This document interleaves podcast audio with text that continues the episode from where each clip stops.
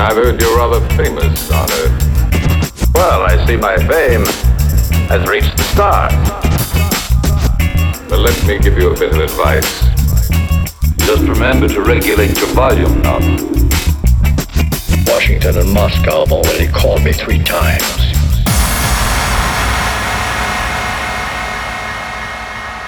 Breakdown. Why is it called breakdown? Well, I don't really know, you know, how these youngsters are these days. They they have a a thing of getting dancers together. You don't really know where they start or how.